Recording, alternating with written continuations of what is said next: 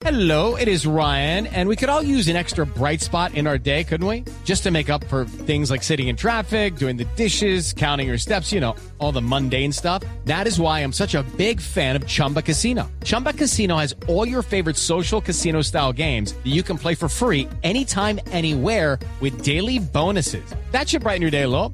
Actually, a lot. So sign up now at chumbacasino.com. That's chumbacasino.com. No purchase necessary. BGW. Void were prohibited by law. See terms and conditions. 18 plus. Voces y sonidos de Colombia y el mundo en Blue Radio y bluradio.com, porque la verdad es de todos. Son las 2 de la tarde, 30 minutos. Estas son las noticias de Colombia y el mundo aquí en Blue Radio. Frente al incidente que denunció el director del CTI esta mañana en el aeropuerto El Dorado, desde el Centro Democrático se asegura que tener pasaporte diplomático no exime a una persona de ser requisado. Información con María Camila Correa. El representante a la Cámara del Centro Democrático, Samuel Hoyos, aseguró que es normal requisar al director del CTI, Julián Quintana, cuando personas cercanas a él han estado vinculadas al lavado de activos. Es apenas lógico que si su secretaria privada lava dinero del narcotráfico, el señor Quintana esté bajo la lupa de las autoridades y sea sometido a requisas. El hecho de tener un pasaporte diplomático o de ser un alto funcionario de la fiscalía no lo exime de los controles. El congresista dijo que espera que los agentes de la policía no terminen investigados o expulsados a raíz de este incidente. María Camila Correa, Blue Radio.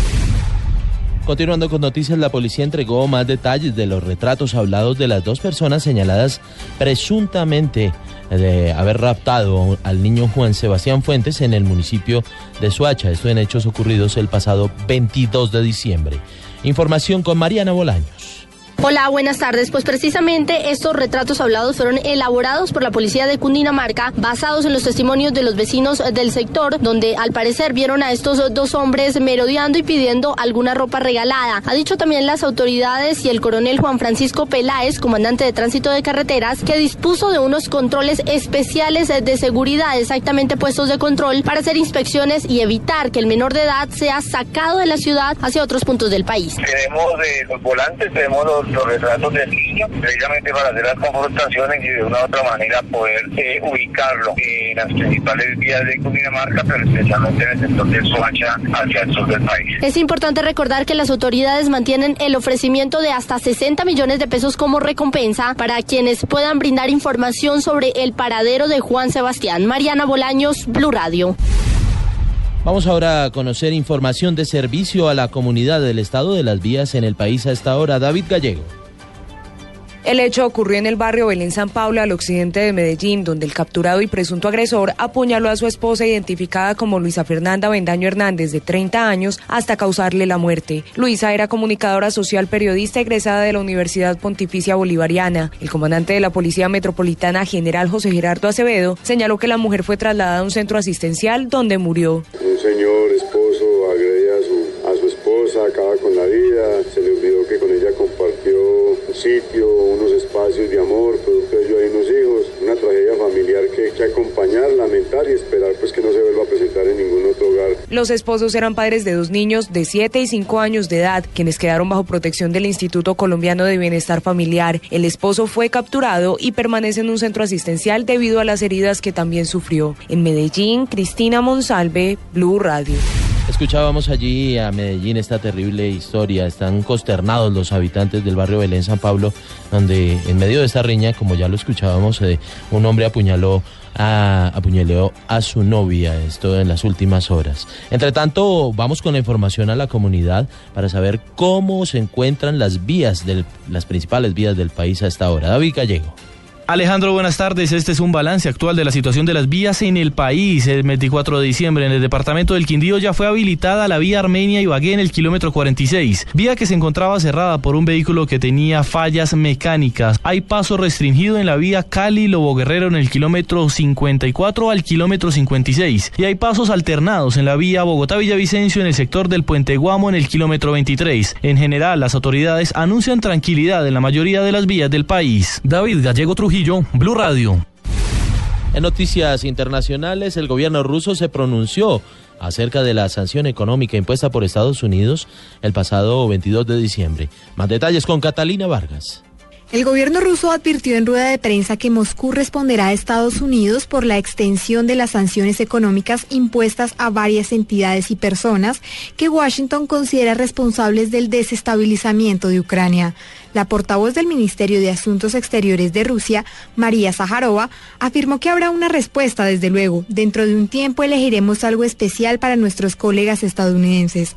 También agregó que Estados Unidos intenta compensar de alguna manera la ineficacia de las restricciones económicas con nuevos movimientos por esta senda absurda.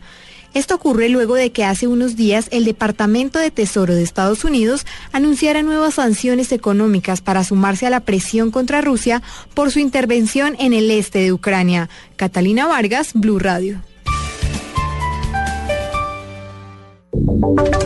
Y ahora en Blue Radio, la información de Bogotá y la región.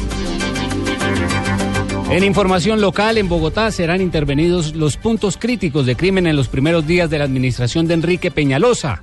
Información con David Gallego. De acuerdo con Daniel Mejía, quien será el nuevo secretario de Seguridad en la administración del alcalde electo de Bogotá, Enrique Peñalosa, una vez inicie el nuevo gobierno serán intervenidos varios puntos críticos de crimen en la capital del país. Las intervenciones contemplan la desarticulación de las bandas dedicadas al microtráfico cerca de los colegios y al hurto de celulares, así como la recuperación de 100 parques que se han identificado y que concentran un alto porcentaje de delitos de microtráfico y hurto en Bogotá. Así lo indicó Mejía, quien dijo que también las tareas prioritarias es la creación de la Secretaría de Seguridad mediante el proyecto de acuerdo que se llevarán al Consejo y rehacer las relaciones con la policía para empezar a trabajar de la mano con la Fiscalía en contra de la delincuencia en Bogotá. El futuro secretario de Seguridad de Bogotá aseguró que desde ya se evalúan otras líneas estratégicas a mediano y largo plazo en la ciudad. David Gallego, Blue Radio. Vamos ahora al departamento de Boyacá. Las autoridades en Tunja han recibido varias denuncias sobre el abuso de algunos taxistas en el cobro de una prima navideña que no es obligatoria. Información con Gonzalo Jiménez.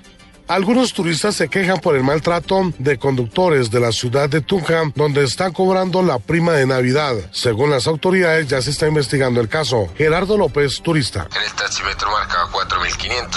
Al bajarme, le canceló con tres billetes de 2.000 al señor. El señor, sin más preámbulo, me dice que es por Navidad, no me regresa mi dinero, que me corresponde de vueltas. Yo con mis familiares, pues algo molestos, le, le hacemos el reclamo al señor y el señor, muy grosero, arranca y nos deja ahí. Según las empresas y las autoridades, la prima es voluntaria. En Tunja, Gonzalo Jiménez, Blue Radio. Son las 2 de la tarde, 38 minutos. Ampliación de estas noticias en blueradio.com. Sigan con Blog Deportivo.